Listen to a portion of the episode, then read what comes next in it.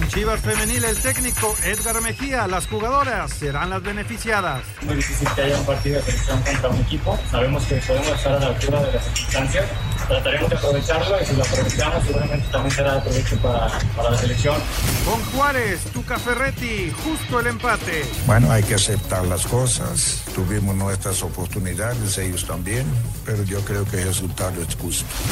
Guillermo Almada, técnico de Santos, nos faltó meterla. Y creo que hicimos los méritos, sobre todo en el primer tiempo. Nos fuimos con un marcador que fue injusto porque creo que teníamos que habernos ido por dos o tres goles de diferencia. Y ellos tuvieron muchísimo más efectividad. Diego Coca, Atlas, goleador. El equipo está demostrando que no se conforma, que sigue creciendo. Realmente a todos nos pone orgullosos, nos pone contentos. Metimos seis goles y la verdad que el equipo jugó muy bien. La alineación de hoy. Desde el Montículo, Toño de Valdés. En la novena entrada ganan de todas las formas posibles. Es espectacular lo que están haciendo. De centro delantero, Anselmo Alonso. Eso me llena de ilusión. A mí me encanta mi fútbol, me encanta ver los partidos. En la línea defensiva, Raúl Sarmiento. Es nuestro fútbol y al menos yo sí le tengo un gran afecto y me gusta. Actualiza y aumenta tus conocimientos deportivos con nuestros expertos. Espacio Deportivo de la Noche. Estos son los encabezados en las páginas de internet. Mediotiempo.com Nacho Ambriz es despedido del Huesca. Se terminó la primera aventura europea de Ignacio Ambriz como entrenador con tan solo 12 jornadas, porque el Huesca le dio las gracias este lunes. Esto.com.mx Barcelona y Boca Juniors jugarán la Maradona Cup. El Barcelona y Boca Juniors rendirán homenaje a Diego Armando Maradona con un partido a disputarse el próximo 14 de diciembre en Arabia Saudita. Record.com.mx Futbolistas tocados viajarán a Monterrey. Decisión de jugar hasta la última hora. Aquino, Valdés, Sánchez y Cáceres generan incertidumbre por sus lesiones. Cancha.com resalta Verstappen importancia del GP de México. Tras ganar en Gran Premio de los Estados Unidos, Max Verstappen consideró que es crucial acertar en su carrera en México para lograr el título de la Fórmula 1. Adevaldez.com histórico y peculiar domingo que tuvo Tom Brady en la NFL. El mariscal de campo de los Bucaneros de Tampa, Tom Brady, se convirtió en el primer coreback en la historia de la NFL en llegar a los 600 pases de touchdown en su carrera este domingo frente a los Osos de Chicago.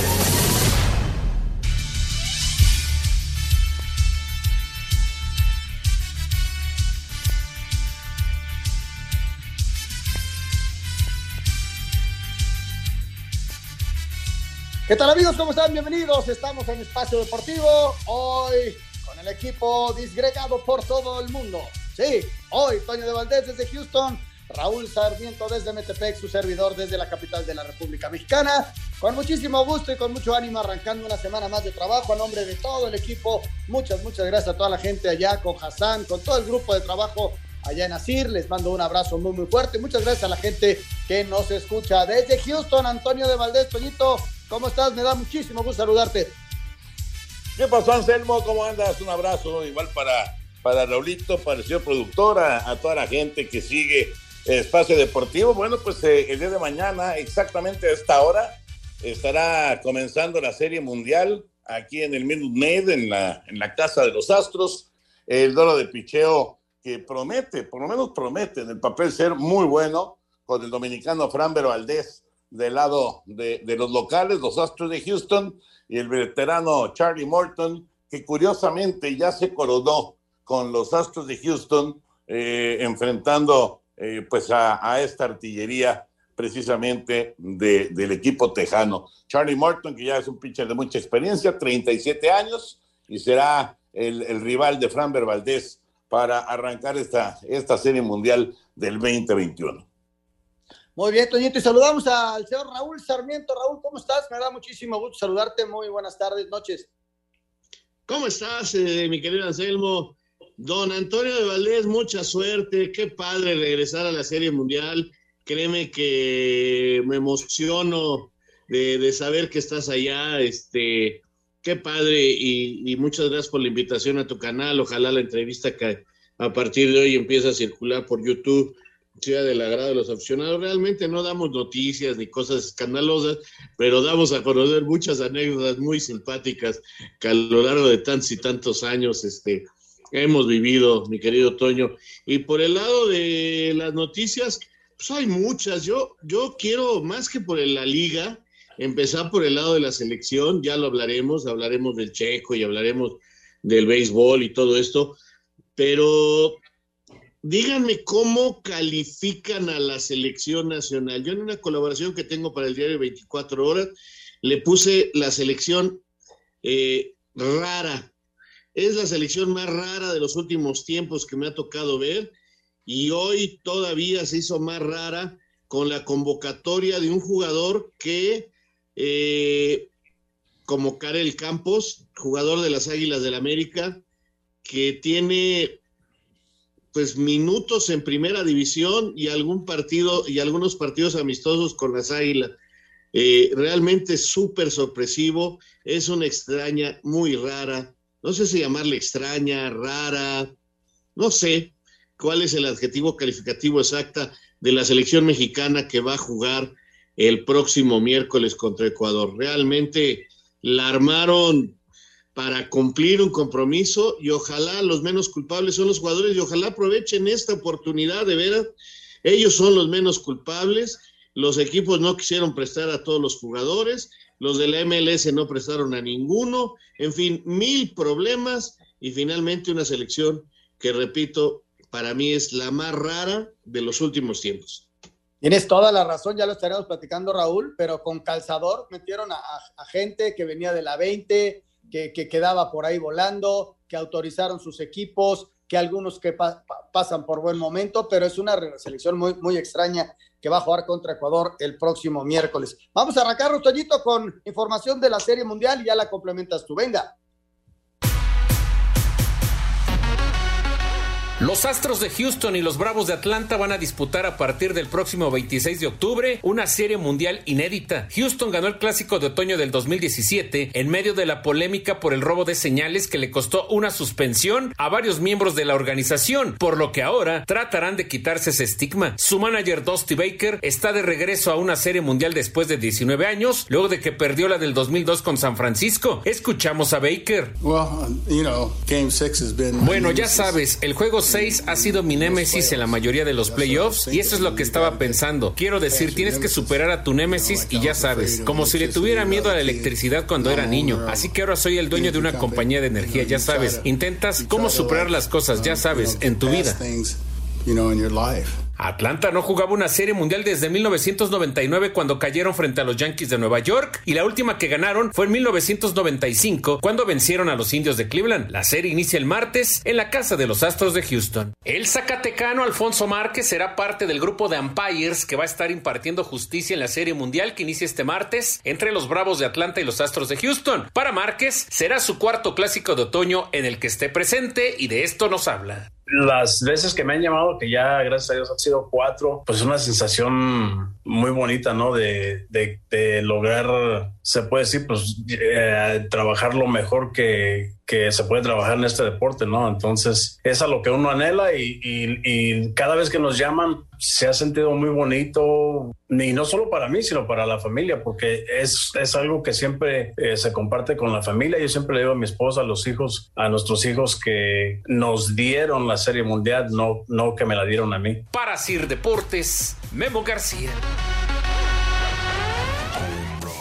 Pues ahí está, Toñito. Sabemos que, te tienes que ir. Hay, hay compromiso ahorita que grabar. Este, te mandamos un abrazo. Eh, pues nada más tu último comentario para, para despedir este blog, Toño. Sí, sí, Anselmo, efectivamente, qué buena noticia lo de Alfonso Márquez.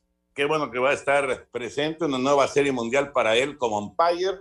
Eh, ya es, eh, hablando del trabajo, digamos, cotidiano, ya es umpire en jefe, ya es el, el eh, cruise shift, como le llaman, de, de, su cuarteta en temporada regular. Eso quiere decir que pues ha ido avanzando de manera muy importante el Zacatecano. La verdad es que es una muy buena noticia y bueno, ya veremos, eh, eh, ojalá que sea, que sea un buen trabajo el que, el que desarrolle, ¿no? Y, y, la verdad es que promete ser una serie mundial muy, muy espectacular, es inédita, efectivamente, nunca había tocado Atlanta en contra de Houston, Atlanta vivirá su primera serie mundial en el siglo XXI y bueno, Houston su tercera serie mundial en los últimos cinco años. Abrazote, Anselmín, abrazo para Raúl, el señor productor también. y ahí estamos en contacto. Mañana platicamos brevemente antes de, del arranque de, de, la Serie Mundial. Toñito, disfrútalo mucho, te mandamos un abrazo y, y que te vaya muy, pero muy bien. Espacio Deportivo.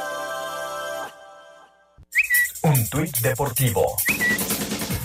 Arroba quién, Luis Hamilton podría ir a la cárcel. El piloto de Fórmula 1 violó la ley de bienestar animal de Reino Unido y convirtió a su perro en vegano, así como él.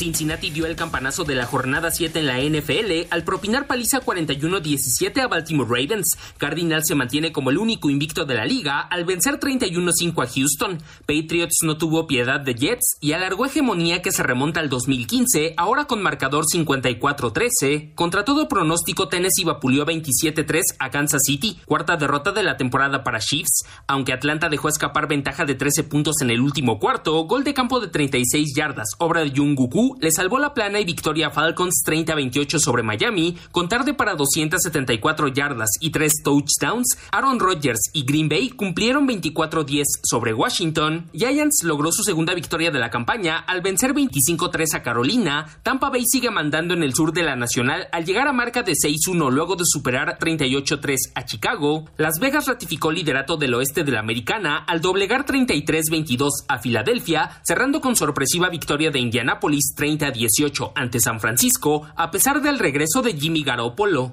Asir Deportes, Edgar Flores. La semana 7 del NFL tendrá su culminación este lunes cuando los Santos visiten Seattle. Para Nueva Orleans es la oportunidad de ponerse 4-2 al enfrentar a unos halcones marinos que sin Russell Wilson han demostrado que bajan mucho sus posibilidades de ganar partidos. Sin embargo, el coach Pete Carroll confía en el buen trabajo que tuvieron esta semana para revertir las cosas.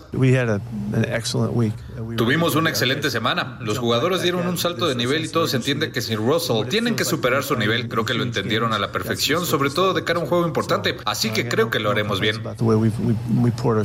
Desde que Gino Smith suplió a Russell Wilson, quien se fracturara un dedo en su mano de lanzar, Seattle acumula dos derrotas en fila. Para Sir Deportes, Axel Toman. Raúl, pues de lo, de lo más importante, lo de Arizona, ¿no? Que sigue invicto, está teniendo una gran campaña. Y lo de Tom Brady, ¿no? Que llega a 600 touchdowns, además de, de, de otras cosas. Pero creo que son de las dos cosas más importantes que pasaron este fin de semana. Sin duda, sin duda. Y ayer en el cierre de la jornada, en el lunes por la noche, bueno, le tocó a los Colts meterse a un campo muy complicado, como es el de los 49, con un tiempo de los 10 mil rayos, este, un frío bárbaro ya, eh, allá en la zona de la bahía, perdón. Y los Colts sacaron el triunfo, un triunfo que los mantiene vivos de alguna manera. Y la próxima semana contra los Titanes en un partido donde creo que si Colts logra de veras este, ganar ese encuentro, podrá tener esperanzas de pelear el primer lugar de la división. Si no, bueno, pues será un equipo que dé buenos partidos y nada más, y ahí nos quedaremos esperando otra temporada más. Pero el resultado de ayer, pues este, a todos los que le vamos a Indianápolis nos mantuvo con la esperanza en una liga donde el principal favorito, que eran los Chiefs, bueno, al menos yo creía que eran los principales favoritos y mucha gente también, pues se han venido derrumbando y ayer se dio, el domingo se dio Anselmo, el primer partido en la NFL de este gran coreback de los Chiefs que no da pase para anotación. Imagínate nada más lo que representó la caída de este equipo que en, este momento tiene pocas posibilidades de ir a playoffs cuando hablábamos de que era de los grandes, grandes favoritos como para llegar a la final contra Tampa o para que viéramos este un juego así importantísimo eh, ya en postemporada, ¿no? Pero parece que los Chiefs de Kansas City se están quedando. Oye, y, y lo que pasó con, con, Tom Brady, Raúl, este, la verdad es de risa, porque pues nadie habló acerca del touchdown 600. Y entonces cuando viene la jugada, el, el, el corredor, o más bien el receptor, hace la anotación y tienen la costumbre de regalarle el balón, los receptores de este equipo, pues, al público. Y a él se le hizo fácil el balón de los 600 touchdowns, regalárselo a alguien del público. Cuando regresa a la banca, se acerca a Tom Brady y le dice, oye, me pases el balón porque ese, va a ser de colección. ay, caray, ya lo regalé. Entonces ya mandaron a, a un crew del equipo a hacer la negociación pertinente, le dieron un balón, le regalaron alguna otra cosa, le dieron hasta una feria y ya pudieron recuperar el balón de Tom Brady de los 600 touchdowns. Increíble. Y otra de las cosas, ya Miami fue más competitivo contra Atlanta, pero perdió en la última jugada. La verdad dolió muchísimo porque estaban adelante y la última jugada del partido les ganan con un gol de campo y bueno, pues así es, así es este deporte tan, pero tan competitivo. Vámonos con la Fórmula 1. Espero que le hayan regalado un balón a quien se lo había regalado antes. Sí, no, fue, parte de la negociación. Un balón firmado por Tom Brady este, y además una feria. y una feria. ¿Saben lo que va a valer ese balón al rato con los apostadores? No, con la gente que está involucrada. El balón de los 600 touchdowns de Brady, impresionante. Oye, de la Fórmula 1, escuchamos la nota y platicamos porque ya viene la Fórmula 1 en nuestro país. Ayer, Max Verstappen se levantó con la victoria. Luis Hamilton le arrebató el liderato de la carrera Verstappen en la primera curva, por lo que Red Bull tuvo que cambiar la estrategia y apostaron por hacer un par de undercuts que al final le salieron a Mad Max, quien terminó llegando apenas un segundo por delante del británico para ampliar a 12 puntos su ventaja en la clasificación de pilotos. Por su parte, Sergio Pérez completó el podium del Gran Premio de los Estados Unidos. El mexicano sufrió porque no funcionó el sistema para administrarle líquidos, debido a lo que corrió sin tomar agua durante toda la carrera sufriendo de deshidratación. Estaba perdiendo fuerza en, las piernas, en la frenada, en las manos era difícil mantenerme en pista en esos momentos. Quedar en el podio así fue, fue un gran resultado. Me hubiera gustado poner más presión a Lewis, pero hoy no era posible. Hoy no tenía, no tenía más fuerzas. La próxima parada será en un par de semanas en nuestro país. Para hacer deportes, Axel Tomán. Mira, Raúl, la competencia entre estos dos está buenísima. Este primero y segundo lugar viene el Gran Premio de México, que están pidiendo que la gente que vaya vaya de verde para que sea un Gran Premio verde. Y este, lo de Checo ayer, pues este, notable, ¿no? Nuevamente en el podium, con todas las broncas que tuvo en, las, en el suministro de agua, ¿no? Fíjate, este, Anselmo, que ayer que observé la carrera, eh, realmente fue muy emocionante. A veces este, vemos la pantalla de la televisión y nos damos cuenta de que eh, más o menos 15 vueltas logró Verstappen tener a segundo y medio. ¿Qué es segundo y medio? O sea, uno, dos, ya pasó un segundo.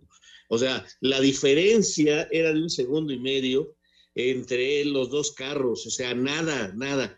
Y así aguantó 15 vueltas la persecución, eh, según explicaban muy bien en la transmisión, realmente son muy buenos los que transmiten, y, uno que no sabe le va entendiendo. Entonces, eh, eh, lo de Verstappen y, y Hamilton ayer fue extraordinario. Qué final, qué manera de, de luchar de los dos, repito, no eran ni dos segundos la diferencia, o sea, eh, eh usted uno, dos, eso era la diferencia entre los dos.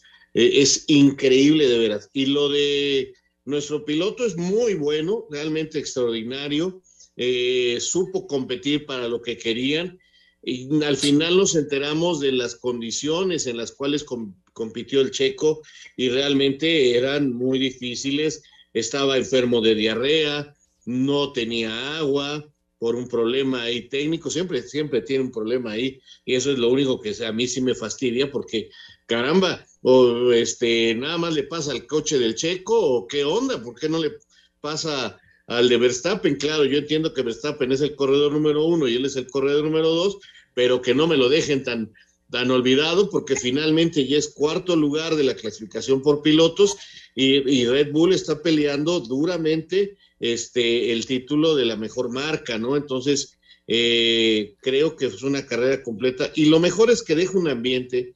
Eh, tengo varios amigos que fueron a la carrera este, y disfrutaron terriblemente, Anselmo, el ambiente mexicano. Un ambiente, ¿por qué? Pues porque Austin estaba eh, rompiendo récords de presencia y con muchos, pero muchos mexicanos, y nos hace pensar que dentro de dos semanas en el autódromo va a ser una fiesta impresionante. Ojalá se tomen todas las medidas de seguridad. El COVID no se ha ido.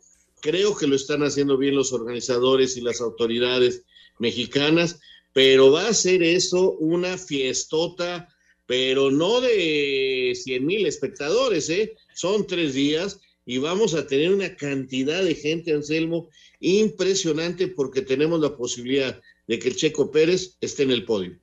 Tienes toda, toda la razón. La invitación, y lo vamos a hacer, y lo vamos a reiterar aquí, es, señores, si ustedes deciden ir a la carrera, este, cuídense, cuídense mucho, vayan con los cuidados necesarios.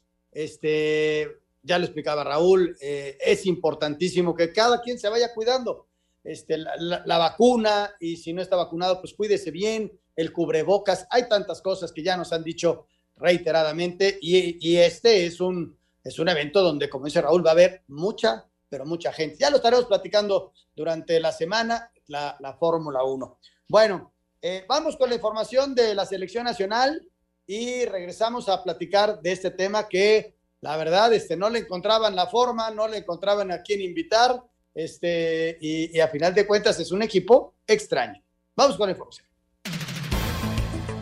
A través de un comunicado, la Dirección General Deportiva de Selecciones Nacionales informó que el jugador del Pachuca, Eric Sánchez, causó baja de la concentración del tricolor para el partido amistoso de este miércoles ante Ecuador en Charlotte, por lo que el cuerpo técnico determinó convocar en su lugar a Karel Campos del América. El equipo ya trabaja en tierras estadounidenses. De cara a este compromiso, este lunes se incorporaron Jesús Alberto Angulo del Atlas, Alan Cervantes y Eduardo Aguirre de Santos y Kevin Álvarez de los Tuzos, quienes tuvieron participación este domingo domingo con sus respectivos equipos. El mediocampista de los Pumas, Eric Lira, habla sobre su convocatoria. Pues muy bien, muy, muy contento, muy feliz, pero también motivado. Un nuevo reto que voy a afrontar de la mejor manera. Vamos a dejar la mejor sensación y a dejar Pumas eh, muy alto. Así, Deportes Gabriel Ayala.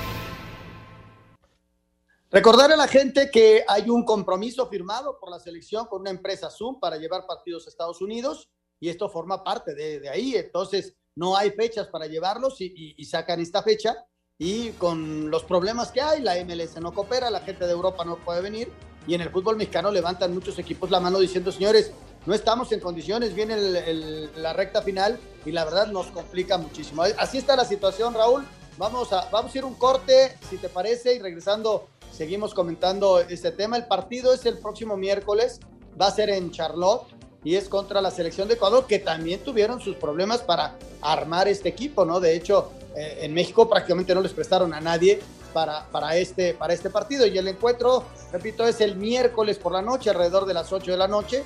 Es un partido amistoso contra esta selección ecuatoriana que anda bien en la eliminatoria y, vamos a ver cómo la. Regresando, platicamos del tema de la selección nacional mexicana frente a Ecuador el próximo miércoles. Regresamos.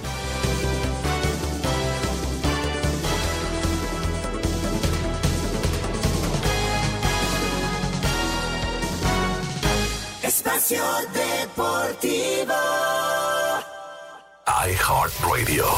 Los saludamos con el gusto de siempre, Oscar y Raúl Sarmiento. Es un verdadero placer volvernos a encontrar a través de iHeartRadio en el balón de los recuerdos. Ahora el tema, el gran clásico del fútbol español. Barcelona contra Real Madrid, Real Madrid contra Barcelona. Está ligado, sí, de alguna manera también al fútbol mexicano y hay detalles que por ahí parecían escondidos, pero que recordamos aquí los Sarmiento en el balón de los recuerdos. No nos fallen.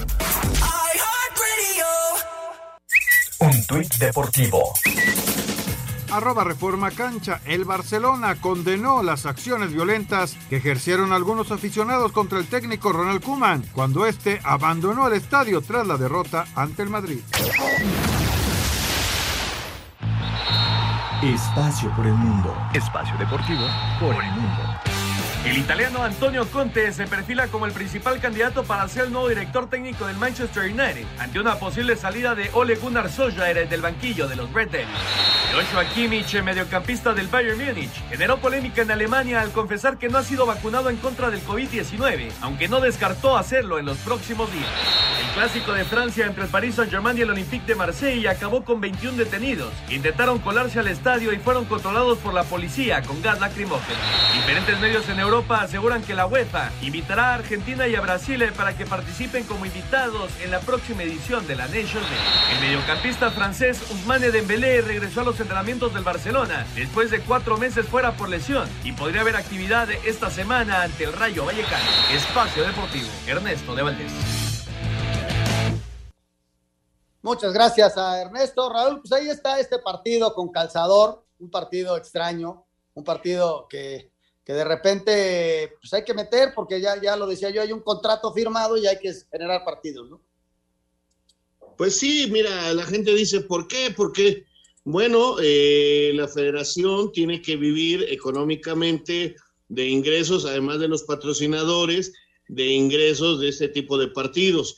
Eh, recuerden que no nomás es la selección mayor, eh, son la femenil, que realmente no genera mayor número de ingresos, son la sub-20, la sub-18, la sub-16, que andan en gira, eh, también está la selección de playa, la selección de fútbol de sala, son cosas que además de los empleados y toda esta gente, sí hay dinero, no, no quiero decir que esté pobre la, la federación, pero bueno, eh, dentro de los patrocinadores, de la manera de conseguir dinero, están estos partidos de la selección mayor y que hay que cumplir con los compromisos obtenidos. Lo que no contaban ni promotores ni selección nacional, la empresa Zoom, para hacerlo más exacto, es que con las fechas triples de FIFA este, y que CONCACAF aumentó de hexagonal a octagonal, pues ya no hay lugar para jugar partidos para este tipo de eventos. Entonces se han apretado el calendario. En diciembre va a haber otro partido casi seguro, en plena liguilla. No sé quién vaya a ir a jugar ese partido. Y bueno, entonces, este, pues hablaron con los equipos, empezaron a pedir jugadores, no, este no puede ir, no, este no te lo puedo prestar, porque no los puedes obligar porque no es fecha FIFA. Bueno, y si traemos el talento de la MLS, órale, podemos ver a varios jugadores que están en Estados Unidos. Pues la MLS y cada uno de los equipos dijo, no, no te presto a nadie porque estoy cerrando el campeonato, ya se está acabando. Bueno, América y Monterrey, no, América y Monterrey no pueden porque juegan el jueves. Bueno, a ver, este, los equipos nacionales, este, te prestamos tres y nosotros te decimos a quién podemos ceder en este momento. Y así, pues se armó una selección. Y todavía hay un lesionado, entonces ya molesto, eh, con las selecciones nacionales dicen, ¿saben qué? Este ya no es un partido de preparación, es un partido de observación. Y hemos entrenado contra la sub-18, la sub-20, y en el América hay un chamaquito que se llama Karel Campos, que ha jugado ya algunos partidos este, de preparación del América, que tiene grandes condiciones, que dicen los que lo han observado, usted a lo mejor lo ha visto en algunos partidos del América amistosos en Estados Unidos, ha estado en todo el proceso de las elecciones nacionales y va a estar en la, convocatoria para la sub-20, está de hecho. Eh, pues tráete acá el campo porque ese chavo tiene mucho futuro y pues que de una vez empieza a convivir con, otros jugadores y, y, si lo necesitamos lo metemos, van, lleva nada más 18 jugadores, van 18 no más y este y vamos a cumplir con esto y entonces va como algún día fue Torrado, como al día algún día fue el Gonzo Pineda, que cuando los llamaron, ah, eh, ¿te acuerdas aquel Castro, Alejandro Castro de Cruz Azul que lo mandó traer este Chucho Ramírez, le faltaba un jugador y dijo, pues yo tuve en la sub-20 a fulano, aunque no haya debutado, tráiganmelo porque me va a ayudar y lo trajo y lo puso. Y ahora el que tiene esta suerte es Karel Campos. Repito, a Manuel Lapuente llevó así a, a Torrado y le fue tuvo una gran carrera. El Gonzo Pineda lo llevó este Ricardo Lavolpe a Castro lo llevó Chucho Ramírez y ahora, pues ahora le toca a Karel Campos, que la gente debe estar diciendo, esto es una burla, esto es esto, pero le explicamos por qué es, ya usted saque las conclusiones, para mí es la selección más rara de los últimos tiempos.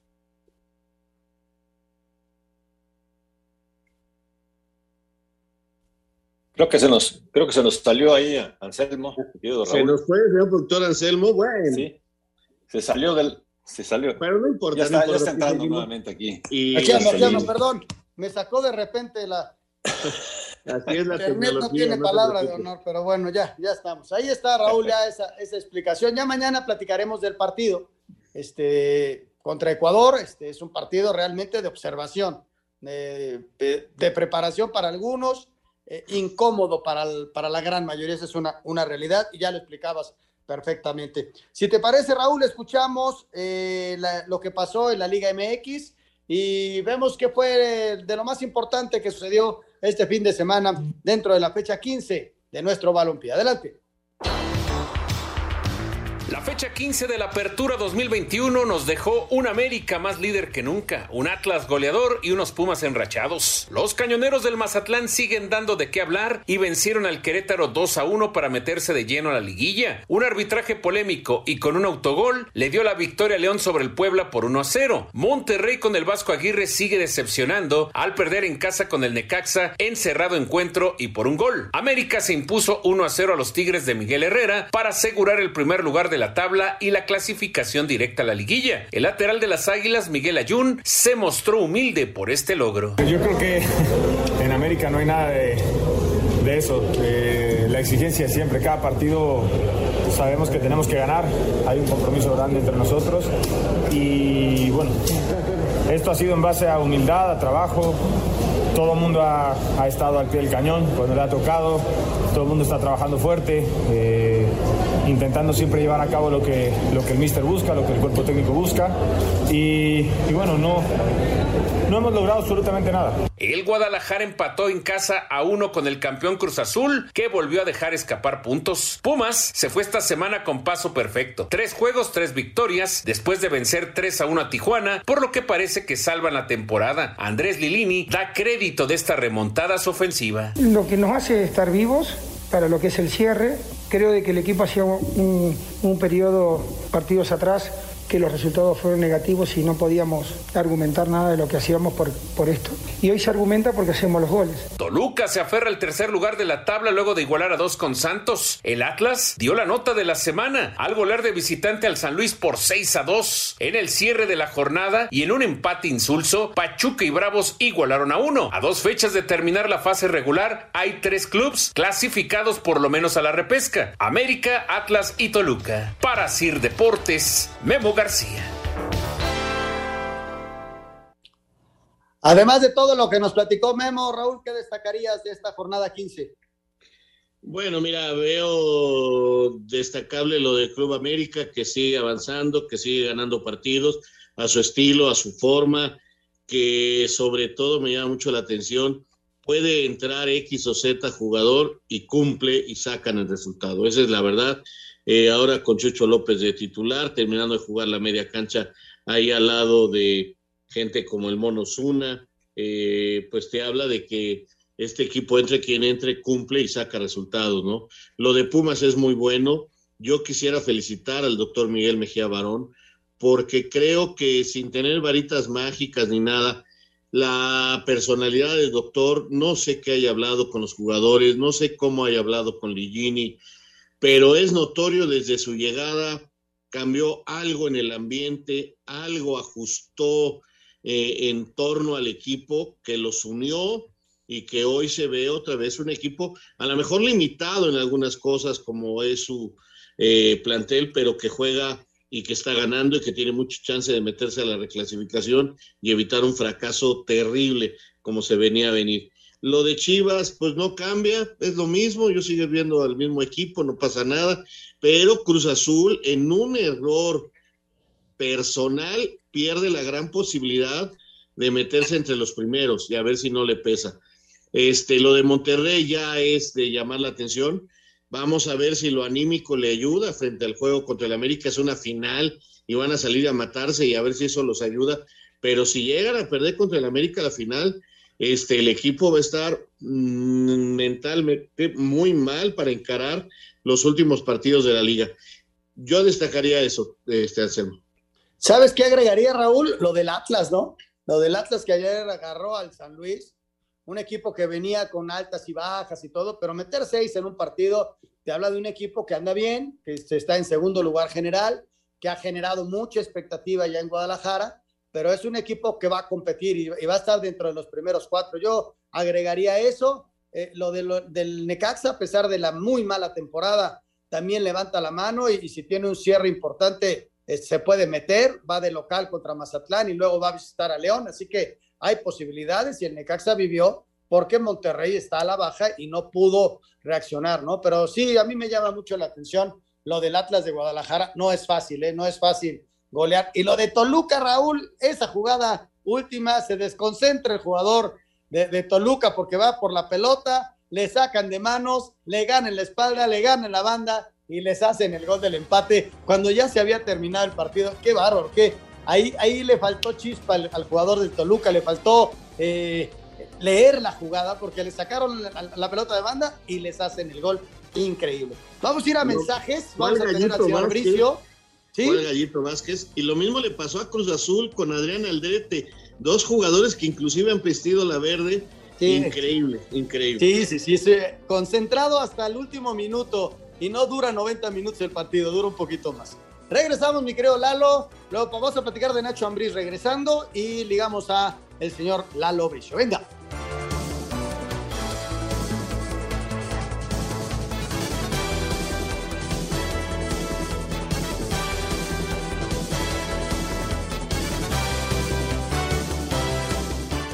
Espacio Deportivo. Un tuit deportivo. Arroba medio tiempo. Tom Brady sobornó con mil dólares a fan para recuperar el balón histórico. Además de un jersey y algunos otros beneficios, recibió un seguidor de los bucaneros en la NFL.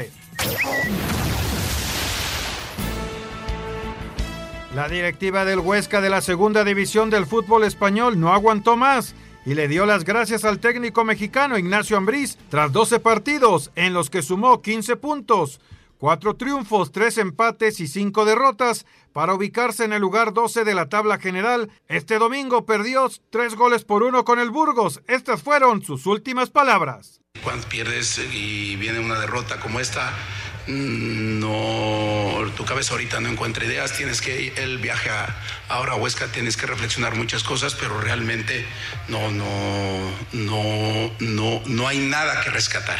La verdad, te soy tan franco. Esta fue la primera aventura como entrenador de Ambriz tras lograr el título con el León en la Liga MX en el Guardianes 2020. Rodrigo Herrera, Sir Deportes. ¿Qué te pareció la, la salida de Nacho Raúl?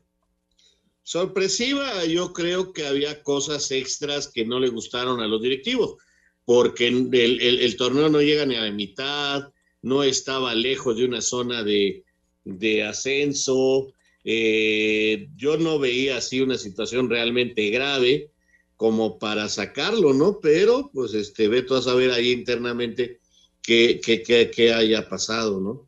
Pero sí me llamó mucho la atención, una pena, una lástima, ahora ya se le liga a todos los equipos del fútbol mexicano. Yo no creo que Nacho acepte tan inmediatamente venir a trabajar. Este, veremos qué es lo que piensa. Va a ser un duro golpe para él esto, porque tenía muchas, muchas este, ganas él de, de lograr este éxito y lamentablemente este, no, no, no, no fue posible. Sí, estoy de acuerdo. Está, está muy raro, ¿no? Está, el equipo está en el lugar 12, sí, pero, pero bueno, este, viene de perder fuerte, pero el, equipo estaba compitiendo. Pero bueno, eh, sí, sí, fue muy extraño. Lalo Bricio, ¿cómo estás? Me da mucho gusto saludarte, Lalito. ¿Cómo andas? ¿Qué tal, mi querido Anselmo Alonso, don Raúl Sarmiento? Los saludo con afecto. Déjenme platicarles que una vez cuando trabajaba en Televisa me mandaron a entregar el premio al mejor referee del año y se lo dimos a Alfonso Márquez, al, al, al fui allá, a, me mandaron a Monterrey, ahí en, en, una academia de los sultanes, o no sé, en un campo de béisbol, ahí tuve el gusto de conocerlo, de entregarle el trofeo del mejor referee, unos trofeos que entregaba de una cervecería junto con Televisa, fue, fue una grata experiencia. Lo oí dar una plática muy padre y bueno, viene al caso porque ahora va a estar ampallando allá en la Serie Mundial, queridos amigos. Qué bueno que en el béisbol no hay bar, Lalo. No, y sí, hay, desde luego que hay, hay gente checando todo. Platícanos de los árbitros del fin de semana, Lalito. Fíjate que creo que los, los partidos eh, que llamaban la atención de la América contra Tigres, que lo pitó el cantante Guerrero, y el Chivas contra Cruz Azul, que lo pitó el Gato Ortiz, creo que salieron sin nada que comentar desde el punto de vista arbitral, ¿no? Un poquito más ríspido allá en, en Guadalajara, pero el partido no hubo mucho digno de escribir a casa, ¿no? Mira, por ahí está para comentar el choque este de Aguirre contra Vergara en el partido de Rayados contra Necaxa, que el árbitro era Santander al minuto 17, es un rodillazo en la cabeza, pero yo pienso que es completamente accidental. La pelota está arriba para jugarse con la cabeza. Eh, Aguirre brinca y accidentalmente le pega un trancazote que lo mandó al hospital a Vergara, pero creo que son jugadas eh, accidentales. ¿no? no es lo mismo que, que, yo la juegue con la cabeza, la pelota esté para jugarse con la cabeza y tú le tienes un patadón a la, a la bola poniendo en riesgo mi integridad física y me des una patada en la cara, ¿no? Son jugadas completamente distintas y creo que fue una de las jugadas que llamó la atención, en mi opinión, bien resuelta, ¿no? Eh, también, en el, por ejemplo, en el Pumas contra Tijuana iban 0-0 y al minuto 36 Fernando Hernández marca un supuesto penal sobre Dineno. Lo llaman del VAR acertadamente. Para ese tipo de jugadas es precisamente el VAR. Le dice, no ven, la jugó claramente el defensor, da marcha atrás y aunque los Pumas terminaron ganando, bueno, pues ahí los privaron de un penal que era injustamente concedido, ¿no? Dicen que fue polémico el Puebla contra León, le anulan un gol a, a, a, León por fuera de juego de Dávila, para conocedores, porque Dávila viene de posición fuera de juego. Si bien es cierto que la pelota rebota en un defensa, es un rebote, no la juega deliberadamente. En mi opinión, al minuto 59 iban 0-0, bien anulado, la expulsión también del jugador poblano irrefutable y por segunda amarilla y terminó ganando el León, en mi opinión, claramente sin, sin interferencia del, del, árbitro, ¿no? Y también en el Santos contra Tijuana, cuando iba ganando el Santos 1-0 al minuto 36, hubo necesidad de acudir al bar por una supuesta mano de pero de Vanegas, pero fue, fue dada para atrás y no se sancionó el penal. Fue Jorge Isaac Rojas el árbitro en esa ocasión. Creo que no hubo mucho digno de escribir a casa eh, refiriéndome a malos arbitrajes, al contrario, hubo, hubo buenos arbitrajes. Es que bueno, Lalo, qué bueno que no se platica mucho de arbitraje, eso, eso es positivo. Vamos a ir a, a, mensajes, te mandamos un abrazo, Lalo, que tengas una gran semana. Fernando Hernández pita el América Monterrey o el Monterrey América. Un abrazo ah, de gol, cuídense mucho. Gracias, Lalito. Vamos a mensajes, regresamos con Espacio Deportivo. iHeartRadio. ¿Qué tal amigos? ¿Cómo están? Qué gusto saludarlos. La invitación para que siga con nosotros en el Jico del Gijón. En esta ocasión, Pepe Segarra y Anselmo Alonso los invitamos a platicar del Mundial de Fútbol. ¿Será que lo van a poner cada dos años? También vamos a hablar de Pepe Segarra y su historia en las series mundiales. En la música, Bill Wyman y los Rolling Stones. Además, el grupo Ajá. Quédese con nosotros en el Jico del Gijón. Cada semana un nuevo capítulo. Quédese con nosotros. Un tuit deportivo. Arroba medio tiempo. Malcom vino a la Ciudad de México a echarse una cascarita contra el Atlante.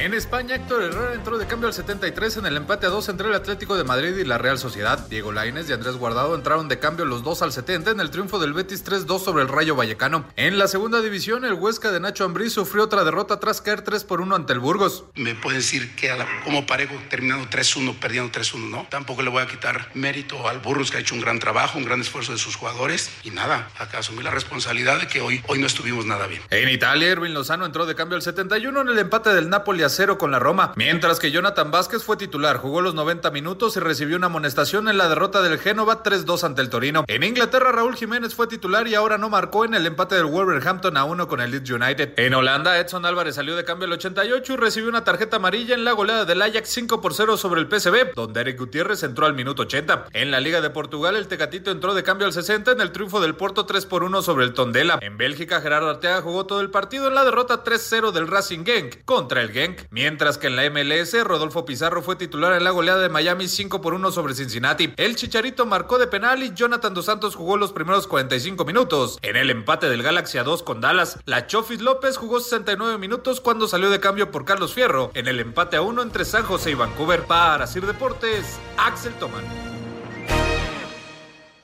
Bueno, y es momento de escuchar a Beto Murrieta. Adelante, Beto.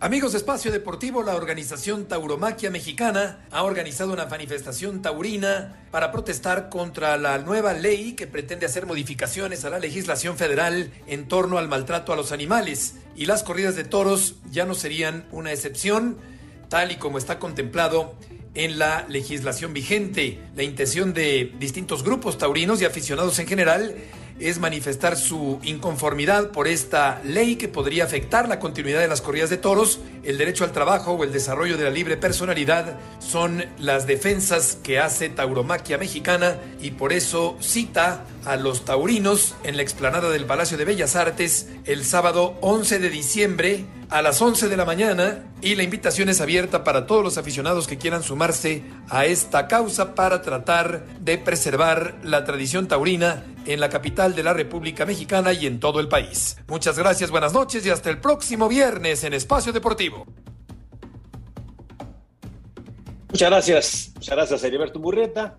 Bueno, pues antes de terminar, déjenme decirles cómo va la quiniela de Espacio Deportivo. Anselmo, felicidades, hiciste siete puntos en esta jornada número 15 y sumados a los cinco que hiciste en la, en la 14, pues prácticamente ya estás en cuarto lugar del global. Así que felicidades. y con siete me quedé corto, ¿eh? sí, muy bien, felicidades. Gracias. Con cinco estuvo Alejandro eh, Alex Cervantes Murrieta y Villalbazo con cinco. Nuestro invitado tuvo cuatro, queda fuera de los premios Víctor Manuel Arroyo Pastrana de la colonia Impulsora en Etzahualcoyotl del Estado de México. Alfredo Romo, Iñaki, Oscar Sarmiento, Raúl y Toño con cuatro también.